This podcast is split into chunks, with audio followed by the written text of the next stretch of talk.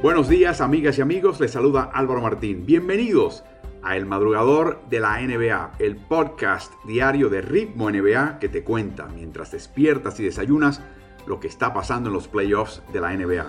De lunes a viernes me encontrarás bien temprano en tu plataforma de podcast favorita, analizando todo lo que sucede en Orlando en esta definición de la inusual temporada 2019-20 de la NBA.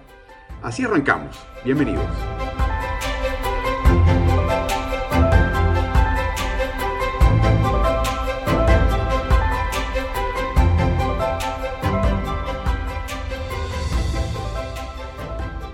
Partidos de ayer martes, a primera hora, nos tocó narrar a Nicolás Casalánguida y a este servidor el choque de Miami Heat y Milwaukee Bucks a primera hora por NBA League Pass. Y por supuesto ese partido comenzó con el anuncio de que Giannis Antetokounmpo no iba a jugar en ese encuentro. Y eso cambia el esquema de Milwaukee, pero un poco, no tanto como uno piensa, ¿no? El esquema de Milwaukee siempre ha sido cuatro tiradores rodeando a un interno el interno siendo Giannis Antetokounmpo. Sin Giannis entró por él Dante de Vincenzo, que se considera un tirador más. Lo curioso es que el interno de este equipo, Milwaukee, en realidad pasa a ser Brook López, que es otro de los tiradores. O sea que hay cinco tiradores en cancha. Claro, Eric Bledsoe es un gran tirador de triple. Pero en ese sentido el esquema no cambia. Lo que sí cambia es que hay mayor probabilidades porque los cinco jugadores pueden lanzar y incestar a distancia equipo mucho más móvil. Y creo que eso al principio volvió a confundir a Miami como lo vimos en el cuarto partido en la serie que fue el triunfo de Milwaukee. Eh, terminó el partido en general Miami con 22 pérdidas que le costaron 23 puntos. Y en el primer cuarto, esa confusión, muchos pases erráticos, balones tirados a la lateral, verdaderamente desconcentrados, le dio confianza a Milwaukee, que terminó ganando el primer cuarto por 9 puntos. Ya en el segundo cuarto, mientras se confirmaba que estaba bien apagadito Duncan Robinson, se encendió la banca del Heat, eh, particularmente Kelly Olynyk y Tyler Hero, quien jugó todo el segundo cuarto e hizo un poco de todo en ese cuarto. Ya a partir del tercer cuarto vimos una batalla defensiva, de hecho un momento es como si hubieran frenado el reloj, el tiempo no transcurría porque en un tramo de casi 6 minutos y medio Milwaukee no anotó un punto. Y previo a ese tramo y solapándose un poco con ese tramo, Miami no anotó un punto en 4 minutos 30 segundos. De hecho, el marcador estuvo congelado 57 por 56 a favor de Miami por 3 minutos y cuarto de juego. Nadie anotaba. Nadie anotaba. Así de fuerte fue el ritmo defensivo de este partido. Pero ¿qué pasa en el último cuarto? Volvió a aparecer Tyler Hero. Esta vez con tres asistencias. Y la verdad que... Y uno de esos, esas asistencias fue un pase sin mirar. Absolutamente espectacular. Tipo Magic Johnson, ¿no? Yendo hacia la derecha, en la parte alta de la, de la cancha, en la media cancha. Y metió un pase en la puerta trasera sin mirar. Y el pase fue perfecto. Así que este chico tiene mucho talento y como mencionaba en la transmisión, eh, tiende a estar muy atado al aro mentalmente. Cuando ves esa asistencia te das cuenta que se le está abriendo la visión periférica y que cuando esto sucede este chico va a ser algo portentoso. Tiene 20 años de edad y le queda toda una carrera frente a sí y ya lo están colocando en alineaciones de último cuarto para definir partidos. Así que ojo a este chico Hero.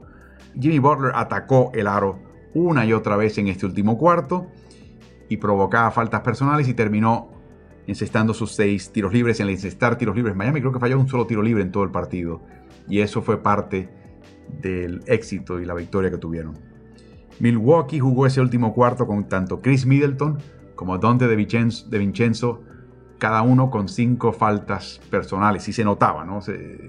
no existía esa misma entrega y, y oficio defensivo, siempre había una, pequeña cautela de parte de uno u otro para evitar eh, cometer esa sexta falta. Marvin Williams, un partido muy activo en ataque, anunció su retiro a los 34 años de edad y tras década y media estar recorriendo canchas de NBA.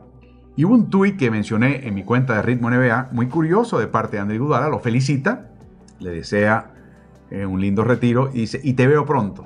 Eh, la verdad que ese último comentario te hace pensar si está considerando y dudar también retirarse a fin de esta temporada. Recuerden que él firmó un contrato de dos años con Miami esta temporada y la próxima, pero el segundo año es estrictamente a opción del Miami Heat. Así que veremos, veremos qué sucede ahí. Y por último, Kyle Korver, le preguntaron si él estaba pensando regresar el año que viene, dice que lo hará una vez él consulte con sus familiares. Así que también la posibilidad de que Kyle Korver haya jugado su último partido, entonces un triple en primer cuarto y francamente no hizo mucho más en este encuentro. A segunda hora, el tercer choque de la serie entre Lakers y Rockets. Eh, aquí ganó Los Ángeles Lakers 112-102 y pasa al frente en su serie 2-1. Javel McGee duró un total de 6 minutos 37 segundos en cancha. Mientras tanto, Dwight Howard ni siquiera pisó la cancha. O sea que Houston está ya obligando a Lakers a jugar su esquema con alineaciones más chicas. Sin embargo, una vez Lakers ajusta, ellos dictan a Rockets. Eh, un equipo que promedió, me refiero a Houston, 45 triples por partido en temporada regular y 51 triples por partido en playoff, solamente pudo intentar 30 en este encuentro. Westbrook jugó mucho mejor dentro del sistema de Houston, anotó 13 puntos en el primer cuarto, le dio vida a su equipo al principio del partido y a través del cotejo también nutrió la ofensiva con 6 asistencias y hasta cestó 2 de 4 triples. O sea que Westbrook no desentonó como los dos partidos previos. De hecho, Houston en un momento llegó a tener ventaja mínima de 85 por 84 en el último cuarto, cuando Lakers ahí descorchó un parcial de 15 a 2 que sentenció el partido a mediados de ese último cuarto. En ese tramo, Ray John Rondo encestó dos triples y una canasta de dos puntos y además añadió un robo. Sus 21 puntos como reserva en este partido eclipsaron la producción de toda la banca de Houston, no se lo diga a nadie, toda la banca de Houston representó 16 puntos de Jeff Green individualmente. Eso fue todo lo que anotó la banca de Houston. En la segunda mitad, la defensiva de Dallas limitó a Houston a solamente un 35% de campo. Para que tengan una idea de la intensidad de la defensiva de Los Ángeles, cometieron 5 errores, pero ninguno les costó un solo punto. O sea, tras un error a la ofensiva, evitaban que Houston pudiese capitalizarlos en el otro lado. Eh, hacer una vez, dos veces, impresiona que en cinco ocasiones Houston haya metido un solo punto, te habla de la intensidad defensiva del equipo de Los Ángeles. Y un comentario aparte, eh, una colisión en el cierre del partido entre Robert Covington y Anthony Davis. Davis se dio un golpe en la cadera, pero aparentemente está recuperado. Covington sufrió un golpe durísimo con el codo de Davis en, no sé, parece que es un párpado o, un, o una ceja. Sufrió una cortadura, sangró y luego al caer también se dio un coleteo y su cabeza chocó y impactó el parquet. Así que la impresión que da es que Covington salió con la peor parte y la pregunta es si él regresa, porque Houston juega con muy una rotación tan chica y es tan empeñado Mike D'Antoni en no abrirla que me pregunto que si uno de ellos no está disponible, ¿qué hacen? ¿Quién lo sustituye? ¿Quién es el que va a estar ahí entrando y, anotando y marcando? Porque parte del éxito de este equipo de Houston es eso, me he dado cuenta ahora, por un lado sacrifican el cansancio de sus jugadores en, ofensiva y el que venga y vaya el triple, pero se dan cuenta que concediendo la estatura que conceden, necesitan que jueguen juntos para jugar defensiva en conjunto y que ellos entre sí orgánicamente se conjunten para frenar al equipo contrario, que siempre le va a llevar ventaja en estatura. Así que el que estén juntos es algo que es muy importante, no para, necesariamente para el ataque, pero más bien para la defensiva de Houston. Así que si Covington no puede jugar, cuidado vamos, va a ser bien interesante lo que va a hacer en ese momento Mike D'Antoni. Un comentario aparte acerca de LeBron James. Terminó con 36 puntos, 7 rebotes, 5 asistencias y 4 tapas.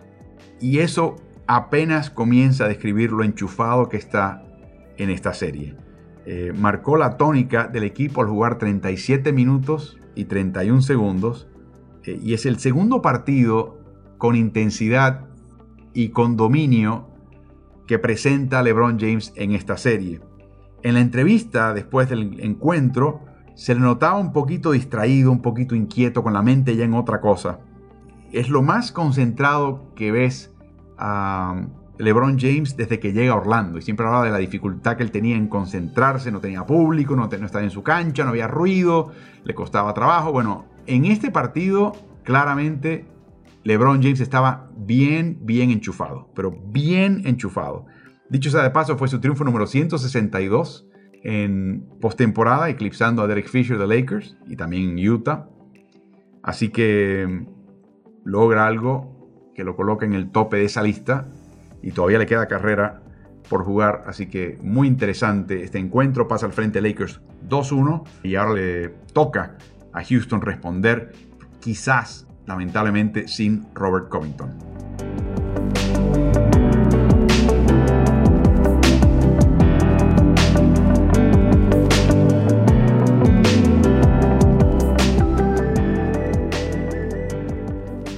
Partidos de hoy miércoles comienza con una tarde y noche de posible eliminación al Boston aventajar al campeón del este y campeón de NBA Toronto Raptors 3-2. Ese partido comienza a las 5 y media de Ciudad de México, 19.30 de Buenos Aires, 6 y media de la tarde y noche del este de Estados Unidos. Boston busca su tercera plaza en finales del este en las últimas cuatro temporadas. Así de profundo y exitoso ha sido el equipo de Brad Stevens. Kemba Walker comentó tras el quinto partido que jugar con ganas y con garra es de por sí una destreza. Y se notó 11 puntos permitidos Toronto en ese primer cuarto del quinto partido. La eficiencia defensiva de Boston Celtics en los primeros cuatro partidos de esta serie contra el campeón defensor ha sido 101 puntos permitidos por 100 posesiones. Ese nivel hubiese sido el mejor en toda la NBA en temporada regular. Sin embargo, Brad Stevens, insatisfecho, exige que sus defensivas mejoren en el primer y tercer cuarto. que hacen en su próxima aparición en el primer cuarto? Permiten 11 puntos al equipo de Toronto. La vara está muy alta en Boston. Ventaja para Celtics en ese quinto partido de 27 puntos en el medio tiempo, es la segunda más amplia desde que se instaló el reloj de 24 segundos en un partido de playoff. La más amplia fue el primer partido de finales de NBA 1985 contra Los Angeles Lakers, un partido que en inglés se reconoce ya con un mote, es Memorial Day Massacre, la masacre del Día de los Caídos, donde le estaban ganando en el descanso a Lakers por 30 puntos. El coach Nicolás Casalánguida, que entiendo escucha estos podcasts por la mañana, con el cual estoy narrando los partidos de NBA League Pass habla del 2 por 1 de cuando restan menos de un minuto en un cuarto, un equipo con el balón intenta conseguir una canasta que después de asumir que el contrario tenga su posesión y consuma 24 segundos, les deje tiempo suficiente en el reloj para ellos tener otra oportunidad legítima de anotar. Eso se llama el 2 por 1. Bueno, Boston se está convirtiendo en un equipo muy ducho, muy excepcional en el 2 por 1 Boston terminó en estas situaciones ganando la batalla de puntos en 2 por 1 en esta serie 25 a 20, pese a Toronto haber contado con tres posesiones más que los Celtics a través de los primeros tres partidos de esta serie. En cuanto a Toronto, Sergi Ibaka torció un tobillo en el quinto partido y apareció en la práctica de ayer martes con un botín, una bota protectora. En una serie contra Boston con una alineación chica, Marc Gasol tiene las de perder Chris Boucher sería un reemplazo posible si Marc Gasol no puede ir, o sea, dependerían de Ibaka, y si Ibaka no está, será entre Marc Gasol y Boucher. Boucher, como les he hablado en el pasado, es un chico joven, inexperto, mucha energía. Eh, si está en su día, te puede desequilibrar a tu favor. Si no es su día, te va a desequilibrar en tu contra. Y me refiero al equipo de Toronto. Boston obliga a Toronto a bajar esta escuadra de la misma manera que Houston hace lo propio con el equipo de Los Ángeles. Ibaka sigue siendo la mejor opción, pero no creo que te pueda dar en este momento en su carrera más de 35 minutos de juego. Kyle Lowry tuvo suerte hasta cierto punto que el que lo marcó al principio de esta serie fue Jason Tatum. Y a partir del tercer y cuarto partido, eh, se dio cuenta Brad Stevens que hacía falta tomar medidas un poquito más serias y para el quinto partido fue Marcus Smart quien apareció marcándolo. Claro, hay muchos pick and rolls, cambios de marca, por lo tanto Smart nunca va a marcar todo el tiempo a Lowry pero escuchen este, este dato que te da la, página de estadísticas de NBA.com. En el quinto partido, Marcus Smart marcó directamente a Kyle Lowry por 5 minutos y 26 segundos. En ese tiempo en que estaban uno a uno, Lowry con el balón, Marcus marcándolo, Lowry intentó al aro. ni siquiera produjo asistencia. Cuando ambos coinciden en cancha por 29 minutos, la eficiencia ofensiva de Toronto es de 85 puntos por 100 posesiones y en esos 29 minutos Boston le sacó 23 puntos de ventaja a Celtics. Y Lowry, como sabemos, es el jugador más valioso de este equipo de Toronto. Dice Nurse, el Nick Nurse, el técnico de Toronto, y esto no es un buen augurio. Dice, no sé si Pascal Siakam ha estado en ritmo desde que aterrizamos en Florida una semana antes de comenzar la concentración de equipos en Orlando. Recuerden que este equipo, por ser un equipo canadiense, tuvo que pasar días, un poco más de una semana, en Fort Myers, haciendo una cuarentena. Así que Siakam 34% de campo. Me imagino que tendremos muchos más pick and rolls con Siakam. Y creo que Gasol tiene que pensar que tiene que aportar un poquito más en ofensiva que no sea un triple que vaya a fallar. En este momento se nota muy falto de confianza. ¿por qué no colocar una pantalla y rodar hacia el? Y si toma el balón y se le aparecen uno o dos Celtics, Gasol es el mejor jugador en esa situación para buscar un pase al perímetro, para un compañero abierto. Así que, ¿por qué no meter a Marc Gasol, que no lo ha hecho mucho en esta serie, como un jugador que corta el aro después de colocar la pared, la pantalla, el bloqueo, para tratar de crear una situación para su equipo? Así que vamos a ver si sucede todo esto. Sin embargo, algo que ha sido una dolencia de Toronto y que advertimos acá en el madrugador hace semanas, es el hecho de que Toronto curiosamente no tiene grandes liquidadores cuando se acercan al aro, particularmente Fred Van y hasta cierto punto también Kyle Lowry. De hecho, en 31 penetraciones al aro, o sea, se, acercan al aro y, están dentro del círculo restrictivo y ahí, ahí intentan el tiro, 31 ocasiones. Cuando uno tira tan cerca, más vale que encestes más del 50%, ¿no? Toronto está en el 42%. O sea que están fallando tiros que deberían encestar. Que cualquier otro equipo en la NBA típicamente va a encestar. También fallan triples abiertos. Están encestando en triples abiertos están promediando 16 y medio triples abiertos por partido en esta serie. Y encestan solamente un tercio de ellos. Boston, para que tengan una idea, solamente tiene la libertad de tener 12 triples abiertos. 16 para Toronto, pero Toronto solamente encesta un tercio de sus triples abiertos. Y quizás eh, también estamos viendo una banca de Toronto que también les mencioné el madrugador, que en temporada regular tiene mucha reputación de ser una banca, banca profunda, pero la banca y rotación de playoff, que normalmente un técnico en cualquier equipo cierra un poco, está dejando de ver. Norman Powell está en un bache tremendo, lamentablemente, para Toronto. Y quizás eh, Matt Thomas apareció y dio destellos de que quizás pueda merecer un par de minutitos más y darle a alguien un descanso. Y una pregunta, Matt Thomas es el hermano menor del, Chacho Rodríguez, se parece a Sergio Rodríguez un poco. Pasando al choque de Los Ángeles Clippers y Denver Nuggets, esa serie eh, aventaja a Clippers a Nuggets 2-1. Ese partido comienza a las 22 horas de Buenos Aires, 8 de la noche de Ciudad de México y 9 de la noche del Este. Clippers siempre tiene un momento, particularmente en segundas mitades, donde cierra filas y defensivamente se coloca al nivel que todo el mundo espera que tenga.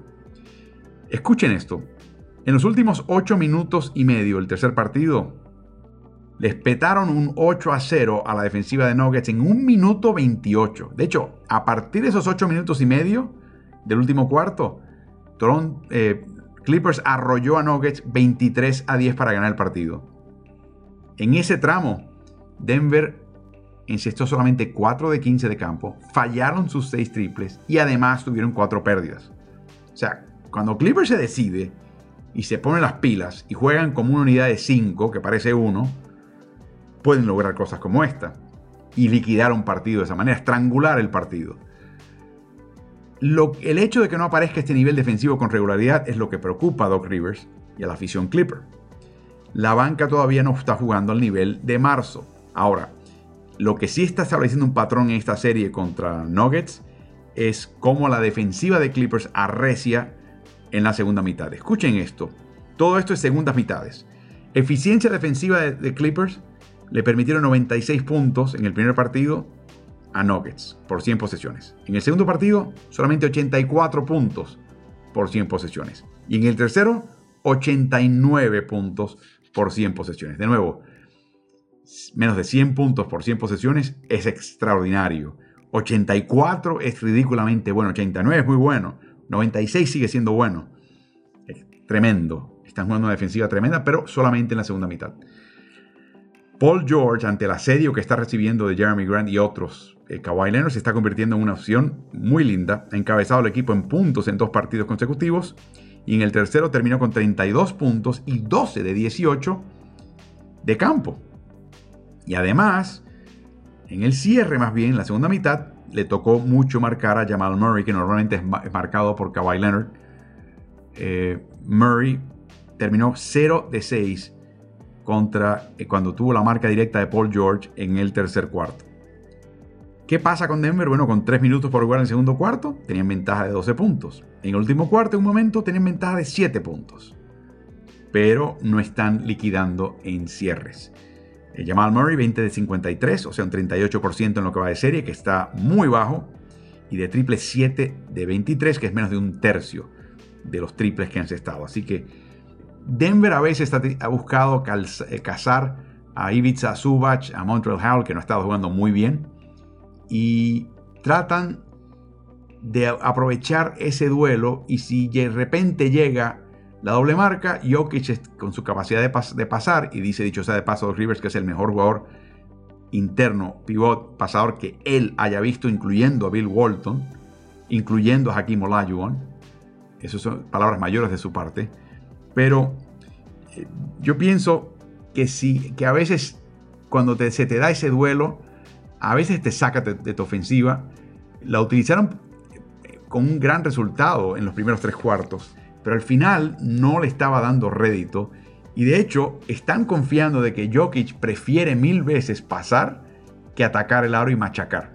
Así que me pregunto si no va a haber ayuda con Jokic, si él debería ser mucho más agresivo en buscar el doble cerca del aro y la posible falta personal en el proceso. Por último, un par de noticias. Ya anunciaron los equipos defensivos ideales. El de segunda línea incluye a Kawhi Leonard, Patrick Beverly de Clippers, dos compañeros de equipo, Eric Bledsoe de Milwaukee, al igual que Brook López, compañeros de equipo, y ese equipo se redondea con Bam Adebayo, así que hay dos pivots en ese grupo.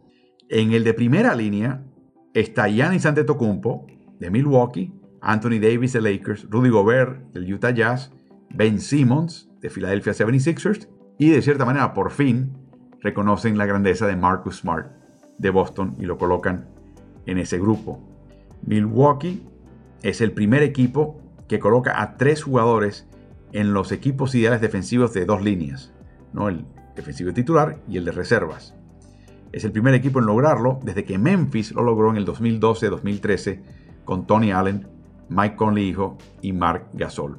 Y por último un comentario de la separación de Billy Donovan y el Oklahoma City Thunder. Llegan informes de que Sam Presti se sentó con él tras un, un grupo de cervezas y estuvieron hablando y tomando cervezas por mucho tiempo, recordando viejos tiempos, los cinco años de Billy Donovan en Oklahoma City, comenzando con el cierre de la presencia de Kevin Durant en ese equipo, la metamorfosis a Russell Westbrook y Paul George, y ahora la llegada de Chris Paul. La separación eh, es interesante porque a mí me sorprendió muchísimo que este equipo tenía problemas en el distanciamiento de su personal en la media cancha. En un equipo de playoff. Como que tuvieran que recordarle eso a un equipo a estas alturas. Ya que tenían a Darius Basic, que es un novato, a Luwen Store, que también es un novato, a Gilgos Alexander, que es casi como si fuera un novato. Yo entiendo que había mucha juventud en ese equipo, pero me sorprendió que a ese nivel tenían que estar hablando de eso. Y también me sorprendió muchísimo que persistió Donovan, en mi opinión un poquito terca, tercamente, eh, colocando alineaciones grandes en este partido eh, y en esta serie contra Houston, cuando todo rival de Houston, tarde o temprano, sobre todo en una serie, va a tener que ajustarse al tamaño de Houston, porque es lo que viene ahora en la NBA. Así que no sé si hasta cierto punto Sam Presti, ese tipo de, saldo, le dejó pensar que quizás si no quería renovar Donovan, pues él tampoco insistiría en que él se quedase. Donovan ahora tiene opciones. Obviamente hay plazas abiertas en Filadelfia, en Indiana, en Orleans y según varias fuentes, eh, Chicago, que también está buscando técnico, está interesado en hablar por lo menos con Billy Donovan. También está el básquet universitario. Yo me pregunto si sencillamente ya a Donovan como que ya le quedaba chiquito Oklahoma City y me pregunto qué hará ahora, si regresa a las filas universitarias donde la vida es un poquito menos complicada o si regresa con equipo NBA. A mí, la verdad, entiendo que Billy Donovan es una lumbrera que las clínicas de él son legendarias. La gente se sienta a tomar nota como si estuviera hablando con, con un gurú en una montaña. Pero hay cosas que yo siempre he visto, por ejemplo, cuando tenía Carmelo Anthony, nunca llegó a tener la conversación con Carmelo Anthony para decirle, Carmelo, en estas alturas de tu carrera, eres mejor como un sexto hombre y te conviene como sexto hombre. Jamás tuvo esa conversación. Permitió que el equipo empezase a tener una mala racha y a fin de ese año, en diciembre, Carmelo mismo tomó la iniciativa y le dijo al coach creo que hay que hacer tal y tal cosa. De nuevo, es la manera que muchos coaches de la NBA permiten que los jugadores son los que tomen la decisión, en parte para que el jugador se sienta motivado a analizar el juego y a tomar responsabilidad de lo que pasa en la cancha, pero también en parte para no colocarse enemigos baratos dentro de un equipo donde un jugador que puede que no sea la estrella, pero es muy cercano a la estrella, duda del técnico y le empieza a sembrar cizaña en la mente de la estrella. Y muchas veces el técnico de NBA no quiere ganarse enemigos fáciles. Por lo tanto, deja que las cosas estén como estén y que los muchachos resuelven entre sí. Y esa, esa característica de Donovan a mí nunca me gustó. Pero bueno, ya veremos a dónde va. Eh, obviamente va a, tener, va a tener interés en la liga por sus servicios.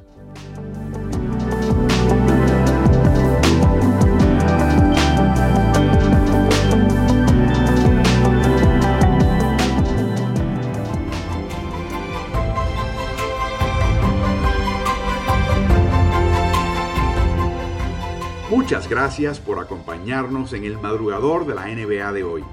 Si te gusta este podcast, acuérdate de calificarnos en la plataforma en la cual nos estás escuchando. Quiero invitarte también a que te suscribas a nuestro newsletter de la NBA que publicamos cada jueves por la mañana. Te llega directo a tu bandeja de entrada en tu casilla de correo electrónico y es totalmente gratuito. Regístrate en nuestra página web smartsports.com.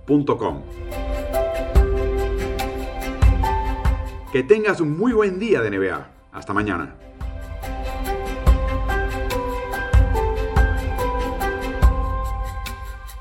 ¿Y tú? ¿Estás en ritmo?